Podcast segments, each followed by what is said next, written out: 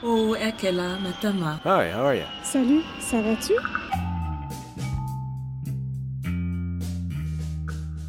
Bienvenue dans Ex-Expat le podcast. Et si on parlait du sujet le plus demandé par nos auditeurs? L'assurance maladie. Cet épisode a été rendu possible grâce à notre sponsor April International Care. Car euh, pour ceux qui se préparent à partir, sachez qu'en tant qu'expatrié, vous n'avez plus de sécurité sociale dans l'Hexagone si vous n'avez pas de revenus français. Alors avec une assurance santé internationale en expatriation, eh bien, vous pouvez être assuré même quand vous êtes de passage en France et que vous tombez malade. April International offre toute une gamme d'assurances internationales. Allez donc voir sur le site fr.april-international.com. Épisode 8, saison 2, l'assurance maladie. L'assurance maladie, bonjour. Vous pouvez maintenant exprimer naturellement votre demande. Retour d'expatriation. Votre temps d'attente estimé est de 3 minutes. Ah, cette douce voix d'Amélie. Ah oui, pardon, si vous êtes parti depuis plus de 12 ans en expatriation, vous ne connaissez pas Amélie. A-M-E-L-I.fr. C'est elle qui gère votre dossier d'assurance maladie sur Internet. En fait, c'est tout simplement un portail où vous trouvez vos infos personnelles, de l'actu sur votre caisse primaire d'assurance maladie, votre CPAM, sur les remboursements, il y a des conseils de santé aussi, un forum d'assurés qui râle bien sûr, et même actuellement un lien vers le site brexit.gouv.fr lancé par le gouvernement qui a été ajouté sur amélie.fr bah, pour partager des infos euh, sur euh, vos droits et vos démarches face au Brexit. Et oui, on commence à penser à ceux qui rentrent d'expatriation, même si pour le coup c'est très spécifique. Parce qu'encore une fois, même si les lois évidemment incluent l'expat de retour dans le système puisqu'il est français, il y a du côté de l'administration un certain nombre de couacs. Et même ceux qu'on pourrait croire privilégiés, comme la députée des Français de l'étranger, Anne Genetet, vivent la galère du retour. Souvenez-vous, Ex-Expat, le podcast, lui avait donné la parole il y a six mois dans l'épisode 3 de la saison 1. Elle faisait un point sur les fameux trois mois de carence que la plupart des ex-expats n'ont pas le choix de subir s'ils n'ont ni travail ni logement en revenant en France. Conséquence, pendant trois mois, voire beaucoup plus, pas de carte vitale et donc pas de remboursement de santé si on veut parler de retour plutôt dans des conditions euh, tout à fait optimales, d'abord je suis attendue, j'ai un boulot, euh, j'ai un point de chute qui s'appelle l'Assemblée, qui a eu la gentillesse de m'accorder un bureau avec un lit, donc j'ai une adresse, euh, donc j'ai des conditions tout à fait favorables. Je note néanmoins qu'au bout de bientôt un an, je n'ai toujours pas réintégré la sécurité sociale. Effectivement, je n'ai pas de carte vitale, je n'ai pas un mot d'eux, je n'ai pas une attestation, j'ai rien. Je suis en bonne santé, je vais très bien, je touche du bois, mais je n'y suis toujours pas. Voilà, mais, là, un point administratif tout bête euh, qui n'a pas suivi. Alors, délai de carence, ça dépend de quelle situation on, se place. Si on se place dans le cas d'une personne qui est salariée et qui rentre avec un travail, qui commence à travailler là, euh, qui commence à travailler au 2 janvier. Dès le 2 janvier, comme elle va avoir cotisé, elle aura droit de réintégrer le régime général de la sécurité sociale sans délai de carence. La difficulté se pose pour son conjoint pas les enfants, parce que les mineurs de moins de 15 ans sont automatiquement réintégrés sans délai de carence. Le conjoint, depuis un décret de février 2017, qui a déjà un an et demi, le conjoint n'a plus de délai de carence. Sauf que, si beaucoup ne le savent pas, qui sont nos interlocuteurs? C'est la caisse primaire d'assurance maladie de l'endroit où nous sommes, où nous habitons. Eh bien, la caisse primaire d'assurance maladie de l'ODEV dans l'Hérault, le nombre de personnes qui vont revenir du Canada ou du Québec chaque année, c'est pas beaucoup. Donc, la probabilité pour qu'elle ait un de ses employés chez elle qui soit parfaitement au fait de ce décret, d'une part, et de la convention de sécurité sociale entre les deux pays, elle est quasiment nulle. Donc, on voit là que nous butons sur l'information de nos administrations.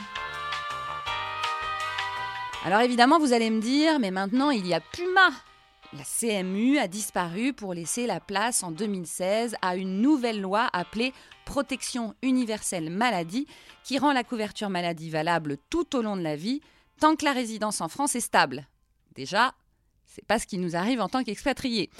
Concrètement, ça signifie euh, qu'il n'est plus nécessaire d'avoir un emploi pour bénéficier de la couverture santé en France et plus la peine non plus de justifier de chaque changement de situation personnelle, professionnelle pour conserver cette couverture maladie. Bref, l'ex-expat peut s'affilier directement au régime général au bout de ces donc trois mois de carence en remplissant un simple formulaire unique. Sauf que bizarrement, la plupart de nos témoins dans cet épisode n'ont pas eu la chance que ça marche aussi facilement qu'on nous le dit. Anne-Claire et Tom euh, se sont retrouvés en France par amour. Elle habitait à Los Angeles, lui franco-italien habitait à Rome, presque un rêve. Chacun est devenu un ex-expat en France, même si Tom n'y avait jamais vécu. Et les deux n'ont pas vraiment réussi à redevenir totalement français. Bah alors moi c'est bien simple, depuis que je suis rentrée, j'ai jamais refait de carte vitale. Trois ans et demi sans carte vitale? Ah oui, mais après je suis jamais malade, j'ai de la chance et Bah oui, euh, j'ai un père même. médecin qui me donne des médicaments, mais euh, j'ai jamais retrouvé ma carte vitale originale. Euh, et je suis allée sur le site d'Amélie pour en redemander une. Euh, elle est, j'ai jamais rien reçu, en tout cas, elle m'est jamais arrivée.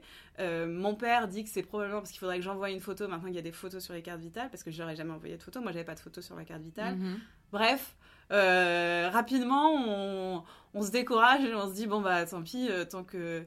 Et alors je sais pas, peut-être qu'il y a aussi un côté où je me disais bah je vais peut-être pas rester, donc donc c'est pas très très grave. Ouais, on n'a pas envie de se mettre dans les, dans les papiers Voilà. jusque-là pour. euh, C'est vrai.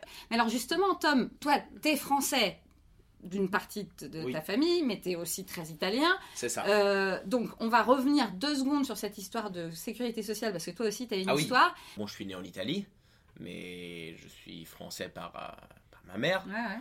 Et j'ai un passeport français, sauf que comme j'ai toujours profité de la sécurité sociale italienne, j'avais jamais fait demande de numéro de sécurité sociale et de prestations euh, à la France. Et une fois qu'on était ici, même pour ouvrir mon auto- auto-entreprise de conseil philosophique, euh, il fallait avoir euh, la sécurité sociale pour l'assurance, tout ça. Et ça, c'était hyper compliqué. En fait, j'ai passé énormément de temps à aller chercher les bons papiers pour avoir un numéro de faire une demande de sécurité sociale. Après, non seulement le Alors que gros- tu peux prouver que t'as ton passeport Bien français, sûr. quoi. Enfin, bien sûr, bon, déjà les premiers problèmes étaient avec la banque Oui, parce qu'ouvrir des comptes, euh, il fallait pr- montrer son revenu en Italie, euh, donc c'était vraiment. En fait, j'étais épuisé dans ma démarche euh, d'entrepreneur. Déjà à la fin de, ces, de l'ouverture de, de la, de la Ouais, je boîte, j'étais déjà complètement épuisé. Et du coup, là, au bout de trois ans et demi, tu n'as pas non plus de carte vitale, c'est ça? Ah non, non, non, non, j'en ai pas. T'as laissé tomber. Ah, j'ai laissé tomber. Non, j'ai rappelé. en Vous fait, avez j'ai- vraiment du bol de pas être malade. hein, Oui. vraiment. Ouais. Ah oui, oui, non, ça c'est sûr. En fait, ils m'ont envoyé un courrier il y a environ quoi, un an, après six mois que j'ai fait la demande, pour me dire que mon cas était plus long que prévu parce qu'il nécessitait d'a- d'aller contrôler des documents. Et finalement, ils m'ont ghosted. j'ai plus de réponse de la Sécu. Peut-être que donc dans deux ans on sera parti et peut-être finalement ma carte vitale va, va arriver déjà périmée. Je vais prendre votre carte vitale, s'il vous plaît, madame. Pas de carte vitale. Donc, si vous n'avez pas de carte vitale, je vais vous faire une feuille de soins. Donc, il faudra me régler, s'il vous plaît. hein. Voilà, je vous sors la feuille de soins. Le problème, c'est que, comme d'habitude, chaque cas est particulier. Et si Anne-Claire et Tom n'ont pas de soucis de santé, tant mieux pour eux, Alexandre, lui, est un survivant. À 27 ans, expat à Hong Kong, il a connu l'enfer de l'administration française quand il a fallu se faire soigner pour une maladie très grave dans l'Hexagone. Expat, en fait, je l'étais, euh, oui, euh, de fait euh, au départ, mais en fait, je suis très vite passé en contrat local, et du coup, en perdant tous les avantages administratifs. Euh, donc, j'ai dû, euh, j'ai une assurance santé privée. euh. Alors, en fait, j'ai eu des problèmes de santé quand j'étais à Hong Kong, donc j'avais trouvé un peu une combine entre guillemets, en me rendant en fait dépendant de mes parents. En fait, il y, a un- système qui existe, en fait, qui est à la base pour un enfant handicapé, où on est dépendant, on adulte dépendant en fait de ses parents. C'est un peu une faille dans le système qui existe. Pas une faille en soi, parce que chaque Français a droit à la sécurité sociale, c'est un droit constitutionnel. Mais en tout cas, l'administration, la sécurité sociale ne prévoit pas un numéro de sécurité sociale, une couverture médicale pour les étrangers qui reviennent euh, euh, dans le pays. Il y a une faille euh, du système. Donc du coup, il faut trouver des combines pour, pour en profiter. Soit demander le RSA et donc la CMU, même si on n'a pas besoin de l'argent, en fait, on est obligé de demander le RSA pour avoir la, CMU, ce qui est quand même un peu délirant. Et moi, je voulais pas le faire parce que bah, j'ai pas besoin de l'argent. J'ai de l'argent de côté et j'estime qu'en n'ayant pas cotisé le système, j'ai pas le droit de, de toucher euh, euh, du système comme ça. la sécurité sociale, on pourrait, certains pourraient dire oui, mais tu profites bien du, système de santé puisque tu t'es fait soigner en France. C'est vrai, c'est un fait. Oui, mais ça, c'est aussi c'est une question médicale aussi. oui, oui, c'est une question médicale. Enfin, tu avais peut-être plus, peut plus, confiance en, dans le système français. Oui, et puis je pouvais pas parce que c'était une maladie longue durée. Enfin, j'ai eu un cancer en fait, donc, euh, donc j'avais pas le choix. Euh, du coup, j'ai eu, euh, j'ai eu cette démarche, ce problème administratif à faire, où en fait, je suis rentré en urgence en France et où donc à l'hôpital, on m'a dit, bah, il me faut, il me faut une carte vitale pour pouvoir vous soigner. En fait on peut même pas payer en, tant que français on peut même pas payer en fait les soins parce que moi en fait je pouvais payer et me faire rembourser par mon assurance privée euh, à Hong Kong. C'était une possibilité pour moi. Ça, ça m'aurait pas dérangé du tout au contraire. Euh, mais euh, mais je pouvais pas le faire parce que j'étais pas étranger et donc du coup il a en fait j'avais deux solutions soit je demandais bah, du coup la, CMU à travers le, RSA tout ça mais ça prenait un délai monstre soit je me faisais rattacher à mes parents on arrive au bureau de la Sécu avec mon père, je me souviens très bien. Euh, à Nantes. Et euh, on demande du coup ce rattachement-là, on explique la situation. Et le mec nous dit bah, Très bien, écoutez, je, procédé à votre demande en urgence, ça va mettre trois semaines. Ce à quoi euh, j'ai répondu très naturellement Dans trois semaines, je serai mort, donc c'est, bête. Quelle horreur Et du coup, cette personne a un petit peu compris quand même, à force d'insistance, et, en fait a, a rentré trois mots dans son système. et en fait, il pouvait faire tout de manière automatique sur place. Ça, prenait, ça a pris véritablement 30 secondes. Et ça donnait un, bel aperçu des, du fonctionnement du système administratif français. Revenir avec des enfants. Anne Jeunetet nous l'a dit au début de cet épisode, pas de problème, moins de 15 ans, paf, d'office rattaché à la Sécu. Eh bien, pas toujours. Il y a 5 ans, Jean-Baptiste et Alexia rentrent du Sénégal, des étoiles dans les yeux. Il faut dire que Madame est enceinte. Et là, la douche froide à la Sécu. On revient, on a tous les deux plus de boulot, ayant été entrepreneur, côté euh, sécu, autant te dire que c'est voilà, n'existe pas. Et donc, euh, donc on arrive euh, un peu comme des fleurs, et puis on va d'abord dans, l'hôpital le, plus proche de, chez nous, à la maternité, et puis on dit ben voilà, l'accouchement est prévu pour septembre. On était en juin. Et là, ils nous regardent avec des grands yeux, ils ferment le dossier et ils disent ah ouais non mais nous on n'a pas de place avant, euh, euh, je sais pas, mai-juin prochain, quoi. Enfin, tu veux. Euh, bon, alors on va dire au bébé de rester dans voilà, le ventre. Ça. on va lui dire d'attendre. Hein Donc on lui dit, mais, mais comment on fait Il y a, peut-être des places dans d'autres hôpitaux. ils nous disent, ah ben non, les, les, gens ils viennent dès qu'elles savent qu'elles sont enceintes, quoi. Et à Paris, il y a une pression comme ça qui est, qui est incroyable y compris dans les cliniques quoi. On est, on est, allé les, les trucs privés tous les trucs privés tout est plein quoi. Il y avait de la place au bout de enfin, 3-4 mois après la naissance là qu'on dit ben on, fait comment en fait euh, pour euh, le, suivi? Ben, ils disent euh, ben il y en aura pas. Et puis quand ce sera le moment d'accoucher vous appelez les pompiers et ils vous amèneront dans la maternité où il y a de la place. Donc si tu veux c'était pas véritablement rassurant. C'était notre premier alors en même temps euh, on est allé faire deux trois démarches auprès euh, de la Sécu, des, euh, ça s'appelait les acédiques à l'époque, etc. Ah, ah. Je, te parle 2008 pour, pour, situer. Ça a peut-être changé depuis, hein, mais et pour tout le monde, on est non existant en fait. On n'existe plus. Ça fait trois ans qu'on n'est plus dans, les, dans, dans le système. Ils nous ont oubliés. Et là, on l'a quand même un peu mauvaise parce que bah voilà, on était. Il y a quand même un truc en jeu là. On n'est pas dans, du médical, c'est une femme enceinte, donc c'est naturel. oui, mais, il peut y avoir des complications. Plus, voilà, c'est pas non plus euh, un acte, euh, un acte léger, quoi. Bah non. Voilà. Et là où on l'a encore plus, plus dur, c'est que euh, on avait travaillé dix ans, tous les deux cadres à Paris, donc on a cotisé, si tu veux. Et puis en termes de, de, de contrepartie, euh, on allait peut-être chez le médecin une fois par an, quoi, tu vois. Donc, euh, on, avait l'impression d'avoir quand même donné notre code part, sans problème. Hein, c'est normal, c'est le jeu, on paye nos impôts, on paye nos charges sociales, etc. C'est le jeu, mais tu te dis, à un moment, quand on a besoin, tu comptes.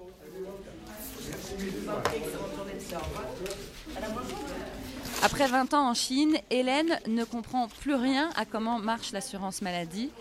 Et la Sécu elle-même est pas très sûre d'où et comment la caser. Écoutez. Sept mois à me réouvrir mes droits pour moi et mes filles. Sept mois. Parce que euh, me disaient vous dépendez de tel euh, truc, vous dépendez de tel truc, tel organisme. Et à chaque fois c'était pas vrai. Donc euh, il a fallu que je fasse euh, que je leur montre ma fiche de paye, de mes cachets, euh, de ma tournée en Chine avec une boîte de prod française. donc, euh, C'est ça, hein, il ouais. faut des papiers français. Il faut des papiers français. À chaque fois que je partais de la Sécu, ils sont très sympas. hein. Euh, Je, pars rassurée. Et à chaque fois, deux semaines après, j'ai un papier qui me dit non, c'est pas ça. Il manque encore des trucs. Vous dépendez d'autre chose. Demandez une attestation à tel organisme. Et là, le dernier, c'était euh, vous dépendez de la maison des auteurs. Mais je suis pas auteur. Donc je les appelle. Ils me disent effectivement, vous n'êtes pas auteur. Vous dépendez pas de nous. Mais de qui je dépends? Et donc je suis allée péter un câble à la Sécu. Et là, j'étais au bord de la- du burn-out administratif. Un vrai retour en France. Et, là, en plus, tu as retrouvé ta vie de française où tu peux t'énerver auprès de l'administration. C'est pas beau ça? Je leur ai dit, mais quoi, il faut que j'aille me. que je commette un crime pour aller en prison, pour être prise en charge. Je sais pas ce qu'il faut que je fasse. J'ai deux gamines, je suis toute seule, euh, je peux pas les faire examiner. euh, enfin, bref. Et euh, par chance, ma soeur, euh, sa voisine, travaille à la Sécu, et, c'était un hasard, mais ma soeur m'a déposé, je m'étais fait mal au pied, je voulais pas y aller à pied cette fois. Elle m'a déposé en voiture, et, euh, et elle sort et elle voit sa voisine, qui bosse à la Sécu, à la- réception. Donc on lui explique un peu la situation. On lui dit c'est la onzième fois que je viens à la Sécu. Et elle est montée, elle leur donnait un coup de pied dans le derrière en haut en leur disant euh, que c'est pas que des dossiers, qu'il y a des gens derrière et que euh, c'est marqué quand même que je cotisais pour euh, Ursafi, euh, machin truc là. Et que donc je dépendais bien du régime général. Et ils m'ont ouvert mes, mes droits tout de suite. Donc j'ai- j'ai j'ai pu avoir une, une attestation, un papier. euh, Au moins pas les trois mois de carence en plus. ah bah non, les trois mois de carence, ça fait déjà longtemps. J'avais tout anticipé, moi j'ai tout, tout était prêt à l'avance, donc j'avais rien. euh, euh, tu vois, au bout de trois mois, j'avais déjà mes- j'avais tout ce qu'il fallait, j'ai rien fait de, travers. Donc euh, c'est vraiment euh, eux qui faisaient traîner. C'était juste un peu déprimant euh, parce que euh, je me mettais dans, dans- dans une démarche où euh, euh, j'allais dans le sens où d'être assistée sociale. J'ai jamais bossé en France, j'ai pas le droit au chômage et tout ça. Donc euh, en gros, euh, tu vois, j'ai demandé des aides quoi euh, pour ma situation. Et euh, puis des allocs et tout ça. Normal. Mais euh, c'est un peu ouais, déprimant d'être euh, dans ces chaussures-là, de, de se dire j'ai besoin de demander une aide à, à l'État. Parce que ça, on n'a plus l'habitude quand on part à l'étranger, en tout cas en Chine. Ouais, non, on n'a pas l'habitude. C'est à quel sujet? Et nous désirons obtenir le laissez-passer A38. On vous a mal informé. Vous devez vous adresser au guichet 2. Ici, à côté? Non, ça c'est le guichet 8. Le guichet 2, je ne sais pas où ils l'ont mis. Consultez l'huissier. Mais cette... Mais... Oh, ça a l'air de hein Je commence à me méfier. Valérie, serial expat dans quatre pays différents en 15 ans, Brésil, Espagne, Chine, Maroc, s'est très vite retrouvée dans les méandres kafkaïens de l'administration au retour en France. Alors déjà, on avait un enfant, on est en Espagne, donc euh, hors des systèmes. Euh, on était parti depuis plus de 11 ans, quasiment 12, donc euh, il n'y avait pas de carte vitale avant qu'on parte. Donc il fallait re- vraiment reprendre tout le process de A à Z, réactiver nos comptes. Tu penses que ton, ton numéro de sécu, tu l'as à vie. Alors, certes, tu Oui, l'as à vie, sauf oui. qu'en fait, derrière, il n'y a rien. Quand tu rentres et que tu es parti aussi longtemps, il n'y a rien. Donc, il faut que tu reprennes pas à pas tout, tout le, toute la démarche pour, euh, comme si tu étais un nouvel arrivant en France et que tu voulais postuler euh, à euh, la Sécu. Et, euh, et c'est long et c'est fastidieux, surtout quand, comme nous, tu as un enfant qui est né à l'étranger parce qu'il faut Oui, passer alors mais par qu'est-ce ça, je comprends pas. il est, enfin, il est quand même français, non? Il est en Europe en plus, donc ça devrait pas être si compliqué. Ben oui. Alors honnêtement, c'est pas le plus compliqué dans l'histoire parce que euh, il faut juste passer par cette démarche-là avant de euh, obtenir tous les papiers qui justifient que ton enfant est bien euh, de nationalité française parce que il est né de deux parents sur un seul étranger mais de deux parents français. Donc bref, c'est des petites formalités, ça gère sur internet, mais voilà, ça prend un petit peu Mais de temps. est-ce que vous aviez pris un passeport sur place, un passeport français On a ou pas? toujours été enregistré partout au consulat. Non, mais pour votre, pour votre Bien enfant. sûr. Et une fois que tu as donc les documents qui concernent, qui justifient la nationalité française de, de ton enfant, tu dois ensuite faire ton dossier. Mais bon, alors honnêtement, c'est pas le plus compliqué. hein. C'est euh, avant, c'était, enfin, je sais pas si c'est toujours euh, localisé à Nantes. Euh, avant, il fallait envoyer tes courriers à Nantes. Maintenant, tout ça se passe Par se Internet. passe par internet et ça, c'est assez fluide. Mais c'est la première étape. Et une fois que tu as donc les documents qui concernent, qui justifient la nationalité française de, de ton enfant, tu dois ensuite faire ton dossier pour euh, réactiver et avec euh, les enfants qui Parce que sont... c'est après ça. Tu peux pas le faire Ah pendant. ben, je peux pas faire valoir les droits à sécu de ma fille comme ayant droit de mon mari ou de moi si euh, ils la connaissent pas. Donc, euh, comme elle est euh, vraiment, il fallait d'abord avoir tous les documents qui justifient sa nationalité française euh, pour compléter, enfin avoir un dossier complet. Et ce qui est hyper on, on- moi j'ai appelé tout le monde euh, à la Sécu, j'ai euh, cherché en ligne toutes les infos, je pensais à chaque fois avoir tout. Je dis à chaque fois parce que ça m'a pris des mois et à chaque fois que je me suis ou présentée ou euh, physiquement ou euh, par courrier ou par téléphone, il manquait toujours un truc. J'avais à chaque fois une information différente. Enfin, c'est juste la grosse, grosse galère. Et en plus, alors ça, je dis pour ceux qui nous écoutent, ça peut peut-être les intéresser dans le cas du retour. Moi, j'ai fait une grosse boulette, mais je pouvais pas le savoir parce que personne me l'avait dit et, personne à la Sécu me l'avait dit. C'est qu'en fait, euh, j'ai envoyé un dossier famille et euh, un jour, miraculeusement, quelqu'un m'appelle en me demandant sur mon dossier des compléments. Il manquait des papiers. Alors, J'avais tout coché, mais il manquait quand même encore des papiers. Et donc, je lui dis très bien, vous me parlez de moi, on discute de mon dossier. Je dis, qu'en est-il du dossier de mon mari? Et là, la fille me dit au téléphone, ah non, mais euh, votre mari, il est né quand? Décembre. Ah ben non, mais donc c'est pas moi qui m'en occupe parce que moi, je m'occupe du mois 8. Là oui, vous êtes né en août, donc euh, je- voilà, je m'occupe du mois 8 et le mois 12 décembre, c'est pas moi qui m'en occupe, c'est un autre service. La notion de famille, elle n'existe pas dans la gestion de ces dossiers.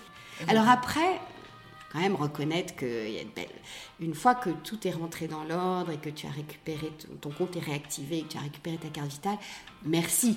Merci, tout fonctionne super. T'es quand même, c'est quand même un luxe incroyable d'aller comme ça euh, chez le médecin ou le pharmacien. Tu vois,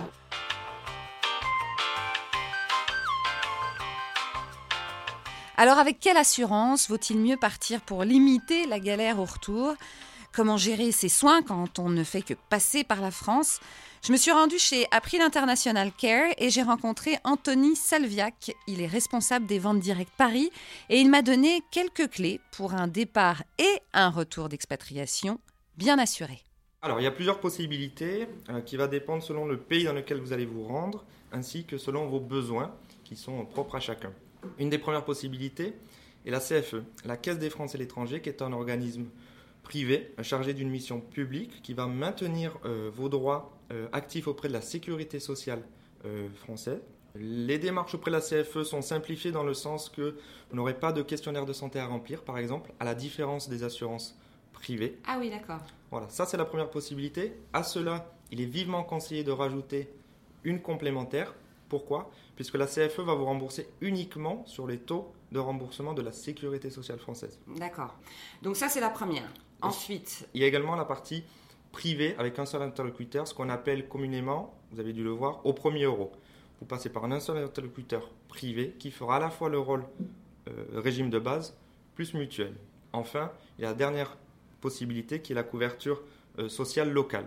Selon le pays dans lequel vous allez vous rendre, euh, il se peut que la couverture locale soit de, bonne qualité, comme ça peut être le cas inverse, avec un réseau de soins qui peut être euh, défectueux ou euh, vous serez contraint de vous faire soigner dans le public et non pas dans le privé. Attention sur ce dernier point, toute couverture dite internationale comme l'assistance rapatriement ne fera pas partie de la couverture sociale locale du pays dans lequel euh, vous allez être. Donc finalement, il n'y a pas de solution euh, commune à tout le monde, cela Mhm. dépend de votre destination et surtout de, de vos habitudes de consommation et de vos besoins. d'accord. Mais, alors évidemment, nous, on est dans le podcast sur le retour. On vient d'entendre plusieurs témoins qui ont eu des difficultés quand ils sont revenus, même s'ils avaient la CFE, même s'ils étaient bien couverts. Euh, D'abord, le gros problème pour beaucoup, je pense qu'en fait, les gens ne comprennent pas ce que c'est. Qu'est-ce que c'est que ces fameux trois mois de carence? Alors sur les cas qu'on a vus, si vous aviez pris la CFE, CFE seule ou CFE complémentaire, il n'y a pas de rupture avec la sécurité sociale française. Vos droits sont maintenus. Euh, pas de démarche particulière, vous gardez ce lien avec la sécurité sociale française comme si vous étiez resté en France finalement. Euh, D'ailleurs, au niveau de la CFE, euh, il y a une nouvelle loi qui a été adoptée fin 2018. Les adhérents devraient à terme pouvoir conserver leur carte vitale au cours de leur expatriation, ainsi faciliter quand même les démarches lors de leur retour en France. Oui, parce que c'est vrai que quand on part comme ça, on nous coupe, entre guillemets, la carte vitale. Et il y a une seule manière de la remettre en, en marche, c'est justement de se réinscrire. Effectivement, vous sortez du régime euh, social français.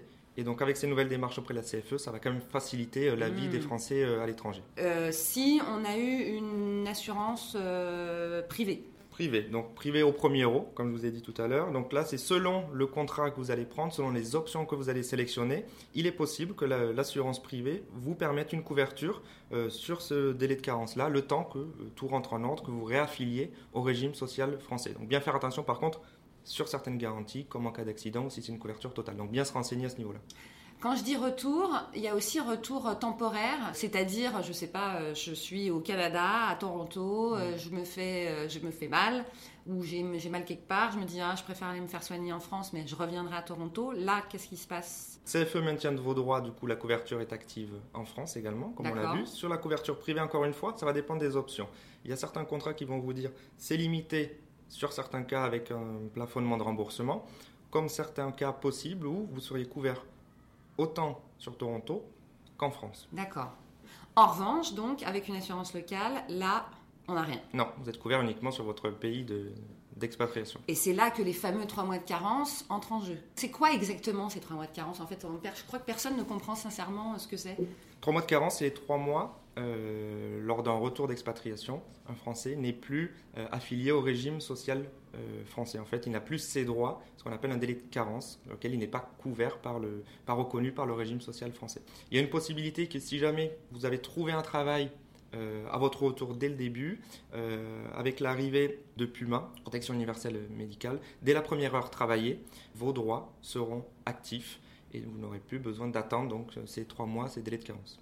Il y a des gens qui partent, parce que là, vous nous avez proposé trois euh, solutions, trois options euh, intéressantes, mais il y a des gens qui décident de partir comme ça en se disant, de toute façon, il va rien m'arriver.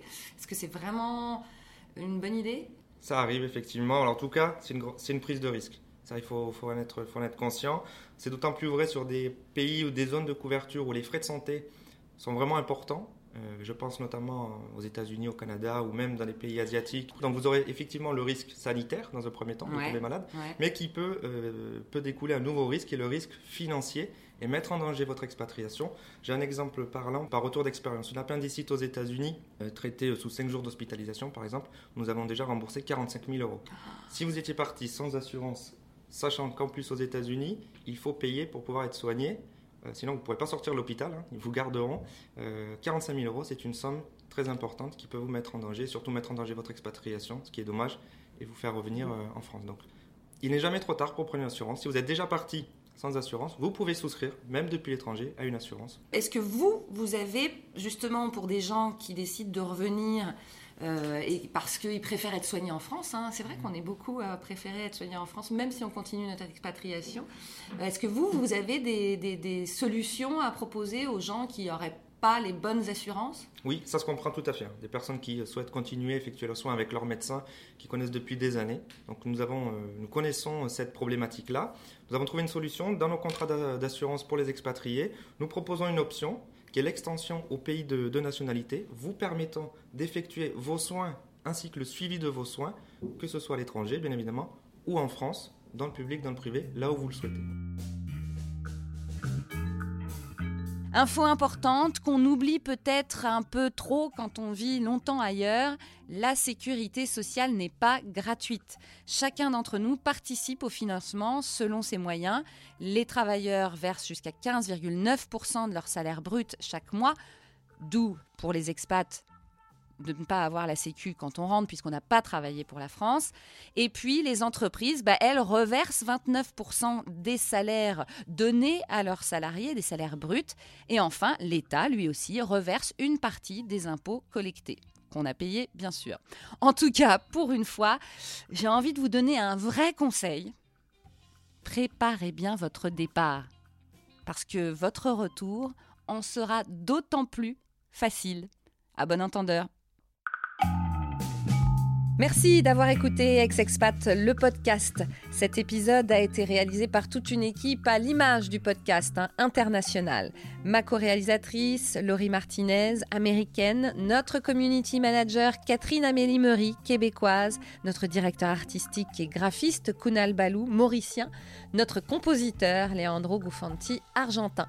Vous pouvez écouter tous les épisodes sur iTunes, SoundCloud, Spotify, Google Podcast et toutes les applications d'écoute, même les Android. Et bien sûr, si vous avez aimé, n'oubliez pas de nous mettre beaucoup d'étoiles sur iTunes et plein de likes sur les réseaux sociaux.